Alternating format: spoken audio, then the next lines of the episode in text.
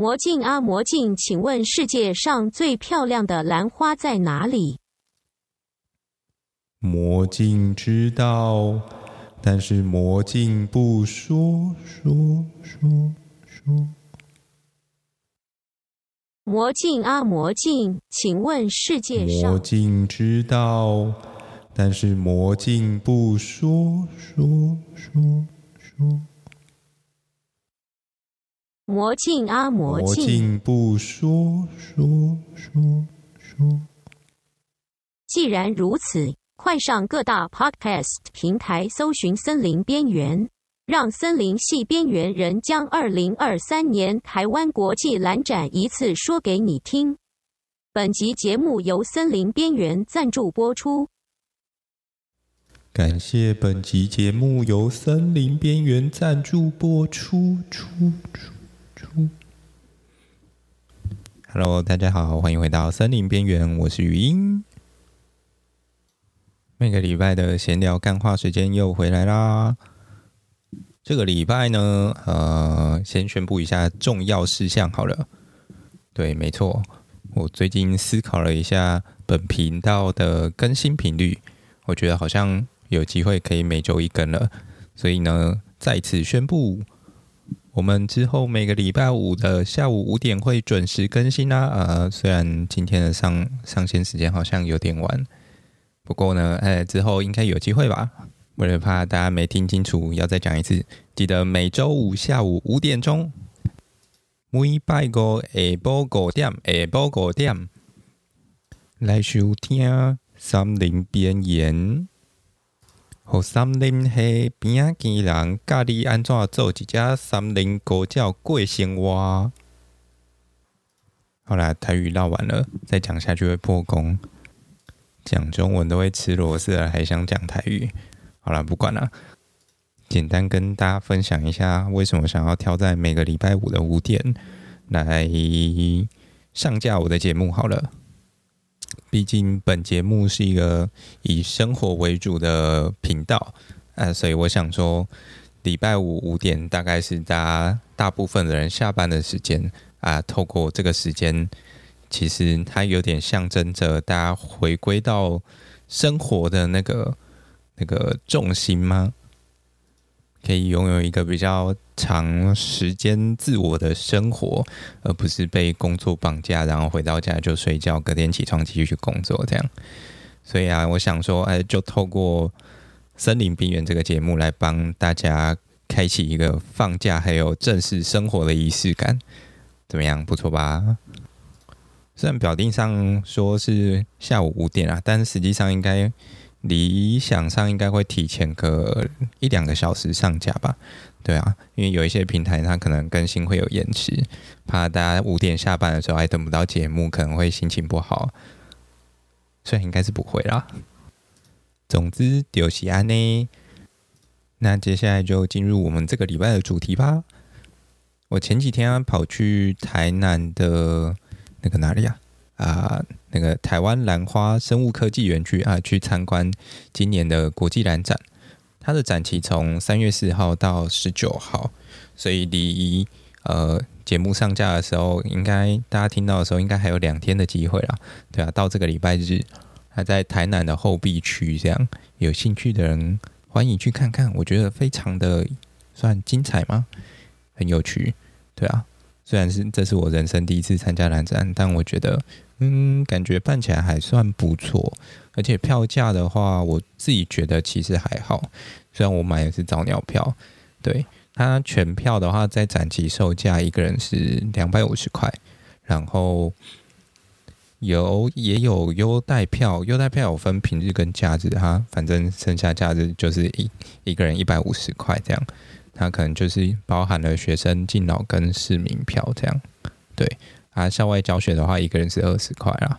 哎呀，那今年的兰展主题，他们把它定调在“兰花魔镜，看尽新起点”啊，就像我们前面广告的台词一样，它的宣传语就是“魔镜啊魔镜，最好看的兰花在哪里？”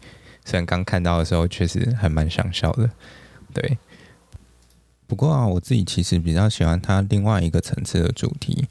对，他们今年设计了一只吉祥物，叫做 Orchisaur，它就是 Orchid 是兰花的意思，然后再加上 Dinosaur 的那个 saur 就是恐龙，就是他们为它设计了一只兰花恐龙，这样当成今年的吉祥物，还蛮可爱的。那它其实，呃，它里面其实带有一些意涵，对。它就是在描述说，就是兰花，它其实最早出现的时候，它大概是在嗯八千万年前，它的共同祖先大概在白垩纪晚期的时候就出现了。然后自从六千五百万年前恐就恐龙灭绝之后啊，开始大量的分布全球，然后演化出各式各样的形态。这样，然后因为兰花大家都知道，其实它的根还蛮有趣的。有一些兰花的根，它其实是可以行光合作用啊，或者是跟一些特殊的菌共生。对，那以呃这只兰花龙呢，它就以这个概念为主题，然后去帮它进行设计，然后就帮它画了八只脚出来，然后象征了这个呃比较特殊的根系，然后然后再结合恐龙这个概念，这样。整体来说还算蛮可爱的，而且啊，它它恐龙本身是有点设计成那种白色，然后再带一些蓝色的装点，这样装饰点点。我自己觉得，它如果有卖那种就是小型的娃娃的话，我应该会买，但我现场一直找不到，我觉得很可惜。这应该会是一个蛮好削钱的地方吗？嗯，讲完了主题之后，稍微来介绍一下整体的展区。呃，从最主要的主题馆的话，它就是以刚刚讲到的那两个主题，然后在整个展场里面啊，它包含了就是整个室内花海，虽然我觉得那个已经快要跟海啸等级差不多了，而且那个海啸大概是用钱堆起来的，真的非常的壮观。然后里面再搭配一些像恐龙之类，暴龙啊，或者是呃，应该是苍龙吧之类的。一些就是恐龙的装置，这样对。然后啊，在门口的话，它还放了一颗琥珀，它就是要来诉说说，就是早期的一些有关于兰花的故事，这样。然后在里面整体的布置上啊，他们也搭配了一些像是鹿角蕨或者是一些其他的景观植物来进行设计。所以，我个人觉得，其实这个展还蛮适合，就是大人带小孩一同去参观。反正大人看兰花，小朋友看恐龙这样。而且啊，它在后面的那个竞，就是竞赛馆的区域啊，展览区域，它它还有特别，就是为这种小朋友设计了一些互动区，像是一些那种 VR 啊，或者是一些球池之类的，就是真的很适合，就是把小朋友丢在那边放电这样，然后大人去隔壁看展。那既然讲到了竞赛区啊，就大致上分享一下，呃，大概会有哪些呃竞赛的组别？对，它总共包含了像是最常见的就是蝴蝶兰嘛，然后再还有仙女兰。仙女兰的话，它又有另外一个名字，早期叫做拖鞋兰，对，比较像是那种就是那种可爱的呃熊熊室内拖，对，就是那个拖鞋。然后再来还有一种。类别是加德利亚兰，然后最后则是其他兰属。其他兰属里面比较常见的，可能就是一些像万代兰啊、石斛兰或者是文心兰那一类的。如果大家是依着它的参观路线的话，从主题馆逛完竞赛馆之后，出来就会接连接到呃那个是主题大道。那这个主题大道它其实就邀请了一些学生啊，或者是一些。应该是一些单位，那他们就是来做一些运用兰花做一些布置，这样有点像那种景观创作或景观设计，对，让他们可以有一个发挥的场所。那从主题大道再延伸出去的话，旁边有一区是花艺馆，花艺馆它。里面大致上就是提供了一些像是绘画或者是表演，还有 DIY 的一些区域，然后同时里面也有卖一些农特产品啊，还有咖啡。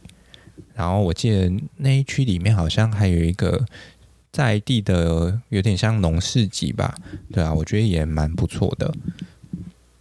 那另外一侧的话，则是包含了商务馆，商务馆在那个竞赛馆的旁边。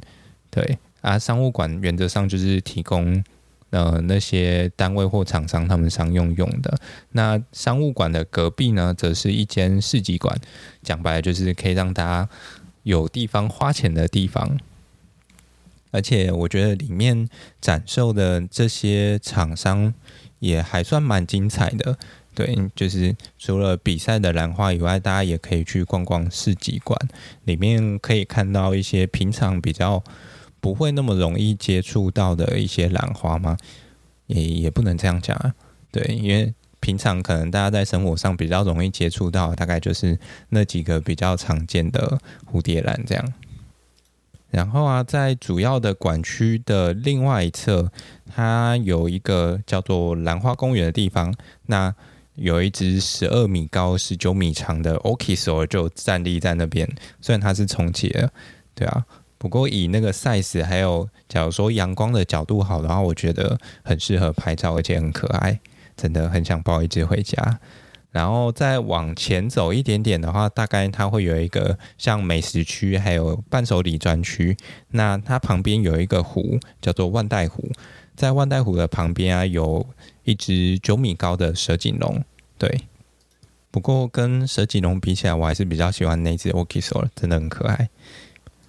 另外啊，假如大家这个礼拜没有时间的话，嗯，可能也没有关系，因为他们其实在他们的网站上面也提供了一个有点像那种线上展览的概念，它就有点像那种 Google 街景吧，就是把整个厂区，然后用 Google 街景的那种方式。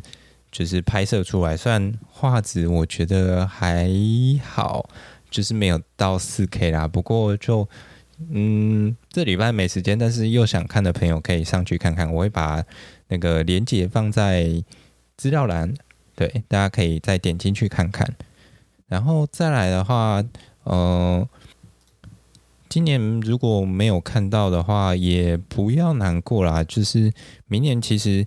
在台南，他们还会再举办另外一场，就是那个叫什么？二零二四年，就是他们会办第二十三届的世界兰花会议暨展览。这样，从名字听起来感觉会更盛大，但实际上我不知道，因为我没有参加过。对，是还蛮期待的。那它的地点的话，一样会在台南，然后有一些相关的资讯已经出来了。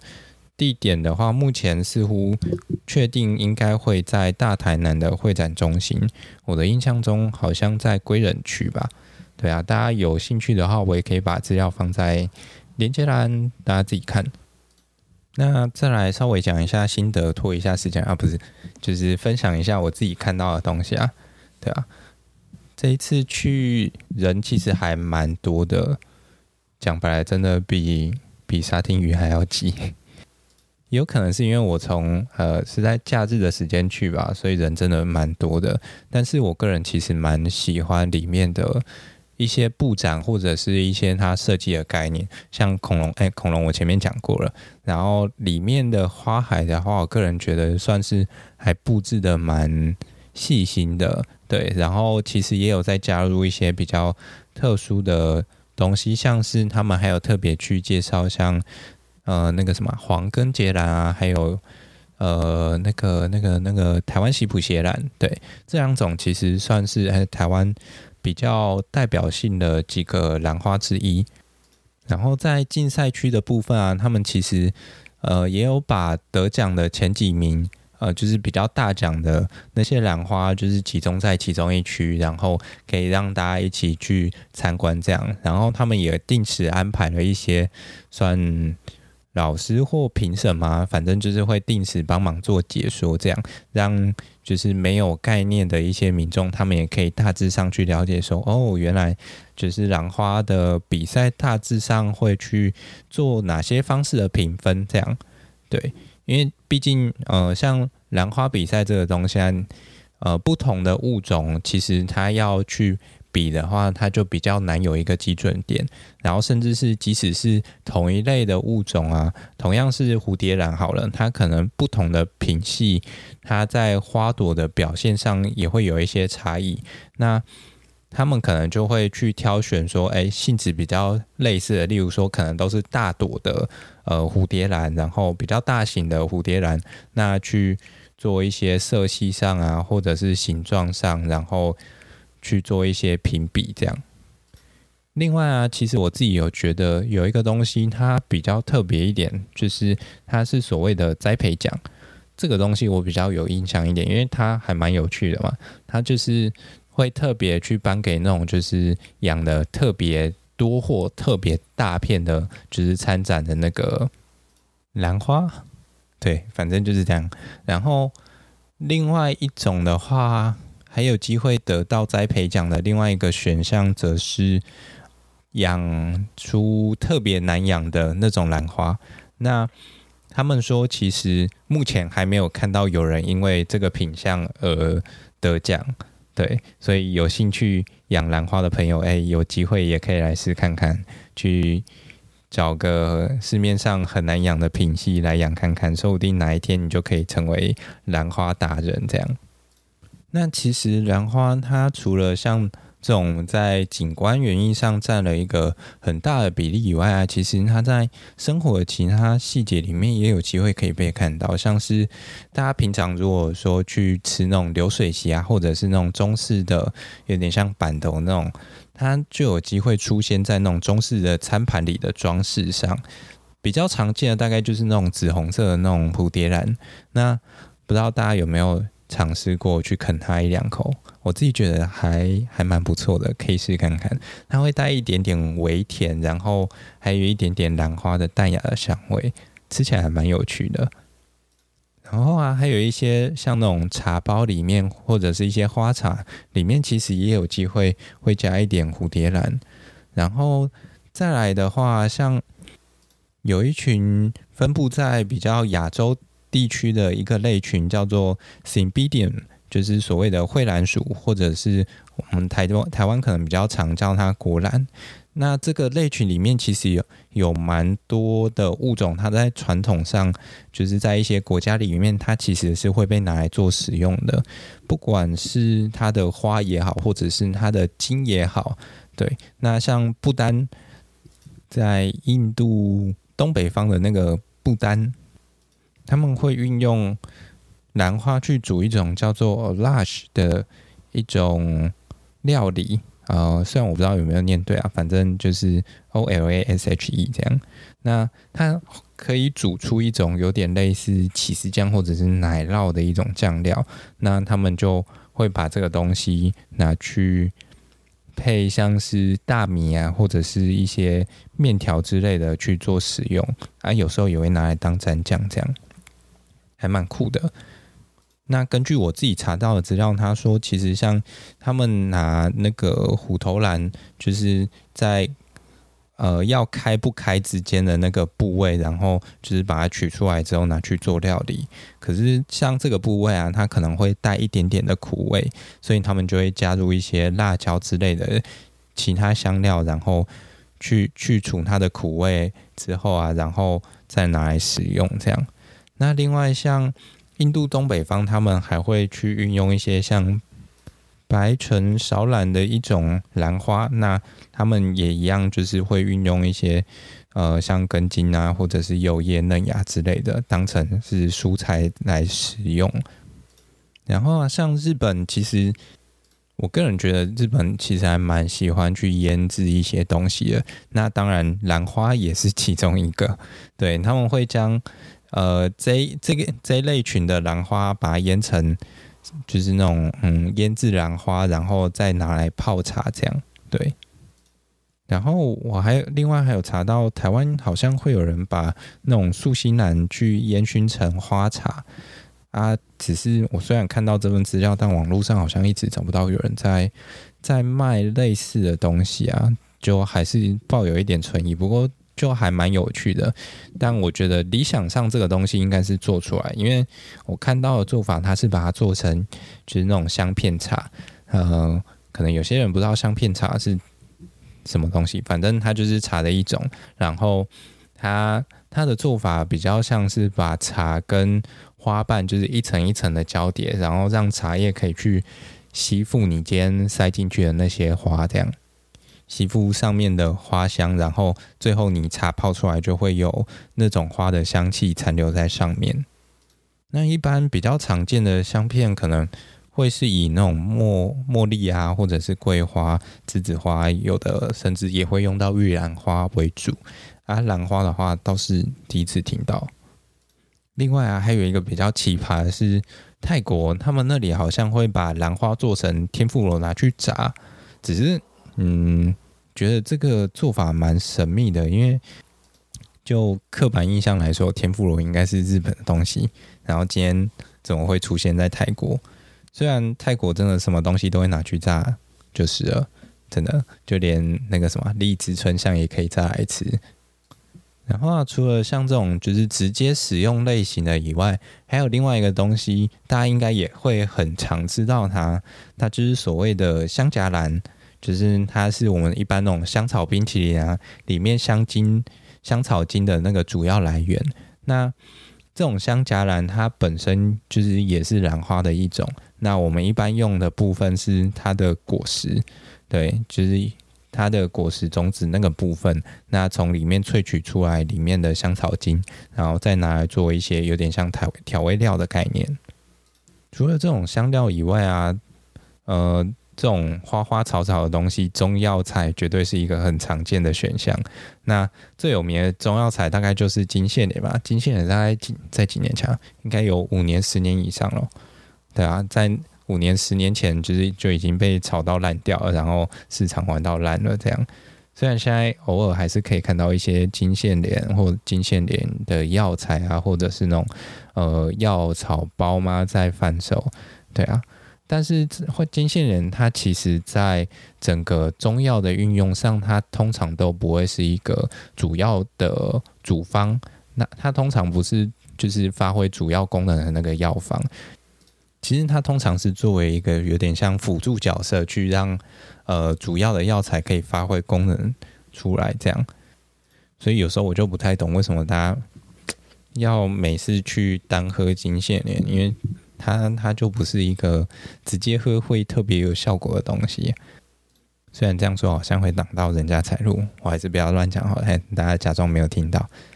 那接下来让我们看到寿草，哎，寿草它又叫做盘龙参或者是清明草，哎，顾名思义，这个就跟植物物候有关系了。呃，大家如果对物候没印象的话，欢迎往回去看，呃，应该是樱花那一集吧？那是第几集啊？第第三集吧？对啊。那呃，清明草这个东西，其实从名字上来看，大家就可以知道说，哎，它应该有机会在清明节前后看到它开花。对，那它也因为在这个时间开花，虽然我觉得大部分的兰花都是啊，反正就是这个时间开花被看到，哦，就叫清明草了。这样，那它另外一个名字，我觉得是比较有趣的，大家在传统上会叫它盘龙参。那盘龙的意思其实它就有点像那种龙柱上的龙这样，然后会绕着一圈一圈的爬上去，就有点像那种呃塔上面的那种楼梯吗？螺旋式的楼梯，然后就会一节一节的爬上去。那它的花它本身是白色底，然后在边缘会带一点那种粉紫红色。那大小的话，大概只有你的呃小拇指的指甲母片那么大而已。而它的花之所以可以长得这么神秘的形状，其实有一部分是跟它的授粉有关系。对，像寿草这个类群的话，最早其实达尔达尔文在一一八一八多年吧，一八六零年左右，他就有观察过欧洲的一个物种叫玄花寿草。那他就发现说，哎，这种排列方式其实会跟它的授粉者就是雄蜂。的一个行为模式会有关系。那雄蜂的话，不知道大家有没有看过？它其实很可爱，它就是那种白白胖，也没有白啊，就是胖胖圆圆，然后毛毛的，很像一只小玩偶。而且重点是它不会叮人，它是我少数喜欢的蜜蜂之一。这样，那它呃，像雄蜂的话，它其实它的呃行为模式它就会有点像是那种一阶一阶的向向上移动。那他们通常碰到这种花朵的时候啊，似乎好像会从最底下的那朵花开始吃，然后就一路吃吃吃吃吃往上吃这样。对，然后很特别的是，像这种呃寿草这一类的花，大家有没有？不知道能不能想象它到底是顺时针旋转还是逆时针旋转？那我看到的资料是，其实呃差不多一半一半左右，对，可能有五十 percent 它是逆时针，然后三十九 percent 到四十 percent 是那种顺时针旋转向上这样。然后很有趣的是啊，好像有一些蜂类，它其实对逆时针、逆时针的呃这些花会比较有偏好性，所以可能嗯、呃，你就会发现说，嗯、呃，怎么那群蜜蜂全部都集中在逆时针的花上面，然后顺时针的花完全没有人想吃，不知道这算不算是一种挑食？说不定正确来说，应该比较算挑嘴，因为肚子饿的时候，可能还是会去吃它的花蜜这样。对，但是他们比较喜欢，所以应该是挑嘴。好啦，Anyway，另外啊，还有一个比较奇葩的东西，它是比较偏向那种保养品或者是生生活用品类的东西，像是丝瓜水。对，就是我看到它，它就是它名字就叫做兰花水。那顾名思义，大概就是从兰花里面萃取出来的一些水。对，那。我自己是还没有认真研究，但我觉得就还蛮奇妙的嘛。虽然这种东西在台湾应该还蛮卖得动的吧，就是你只要就是萃取出来，然后可以保湿啊，还干嘛的，就是就会蛮受欢迎的。然后还有另外一类的，它则是兰花精油。那如果是精油的话，它其实就比较接近兰花水的浓缩版嘛，它就是浓缩了兰花里面比较重要的一些。呃，生化成分对啊，我看我看到的那些厂商他们卖的产品，可能他是说，可能一要萃取到上万朵花才会有那么一滴滴的精油，这样感觉还蛮高级的嘛。那最后再回到观赏性上啊，观赏上其实除了呃前面介绍过的活体的兰花以外啊，它另外还有一个类群，其实，呃，开，其实，在近近期嘛，也不算近期，大概近十年吧，开始有人在研究说兰花的花香的部分。因为像我们平常见到的那些观赏性或园艺性的花卉啊，它们大部分除了呃在视觉上可以有一些效果以外啊，有的在味道上其实也会有一些特别的表现，像百合就是一个还蛮明显的例子。那所以他们就开始在找一些有没有一些特别香的兰花，可以来同时达到观赏性还有花香这个目的。对啊，不过像这一类群的话，目前看起来好像就是有一些类群它是有花香的，但通常好像不太能看吗？或者是市面上具有观赏性为主的花，其实也比较少会带有花香。对，我觉得这个是还蛮特别的地方。那另外一种观赏性质，它则是以那种装装饰性材料为主，就是像那种压花或者是插花材，然后或者是你要拿进去泡那种浮游花用的这些花材。那像压花的部分，其实我看到几个比较有趣的，像。大家一般认知的压花，它通常比较像是就是一朵花可能被压在一本书里面，然后就被压得干干扁扁的这样。那你现在有一些立体干燥的方式，它可以让就是花维持原本的立体形状，然后被干燥。那它在这样子干燥的过程中，它的那个造型和形状就可以被维持和保留。那像这种花，它就可以进一步去做一些加工，像是去填充一些树脂啊，然后把它塑造成一些特别形状。那你就可以用一个像那什么水晶球里面塞着一朵兰花。对，那只是那个东西它的颜色的保留性不知道好不好，可能就要再另外研究。今天水了那么久，哎，最后哎，稍微来帮大家介绍一下台湾的兰花好了。台湾目前的兰花大概有四百多种吧。那呃，它大概占台湾四千到五千种植物里面，大概约有十 percent 左右，其实算是一个蛮大的类群。那大家就可以去想象说，兰花它真的有非常多的种类。那依据它的生长的形式的话，大致上可以分成附生兰还有地生兰。附生兰就有点像蝴蝶兰，它那种喜欢长在树枝上啊、树皮上啊，甚至是我还有看过一些那种。蜘蛛兰类的，它就会喜欢，甚至可以攀在那种就是叶子的树上，然后就这样长，这样真的超强的。对，然后地生兰的话，它就是呃，原则上就像它的名字一样，它会长在土里面，你平常看不太到它的根，你只会看到它长出来部分。然后如果没开花的话，它就是一棵杂草在路边这样，你有时候完全不会知道它的存在。那像前面提到的兽草，原则上它也算是地生兰的一种。最后的最后啊，就呃还是呼吁大家一下，在野外看到兰花的话，还是不要乱采啦。除了会被罚钱以外，其实有时候你采回来也不一定种得活，这才是重点。因为兰花它其实有时候对于环境的要求还蛮高的，然后再加上啊，其实。并不是只有表面上看到的这些环境而已，它还包含了一些微环境，甚至是上面的菌类。对，因为兰花它本身需要和一些菌去共生，协助它吸收这些养分。对，那所以当你随随便便把它带回家的时候，诶，它有可能缺乏了哪一类群的菌的话，它可能就会自然慢慢死掉。那其实会蛮可惜的啦。对啊，除非你今天有那个本事砸大钱把它养起来，这又是另外一回事。很高兴我今天又水完了一集节目啦，因为我最近真的有点忙，来不及写一些太多的稿，想说啊，不然就稍微水一下，就想到什么就讲什么好了，这样真的应该就会更接近闲聊一点了吧。虽然我自己还是希望比较喜欢结构性再强一点的东西啊。那自己在结束之前呢，还是要呼吁一下，呃，不是不要随便乱采兰花，是记得订阅我的频道喽。如果喜欢我的东西的话，就订阅一下。有机会再见，哎，不对，是下个礼拜五，欢迎准时收听《森林边缘》，让我们一起迈向生活，体验人生。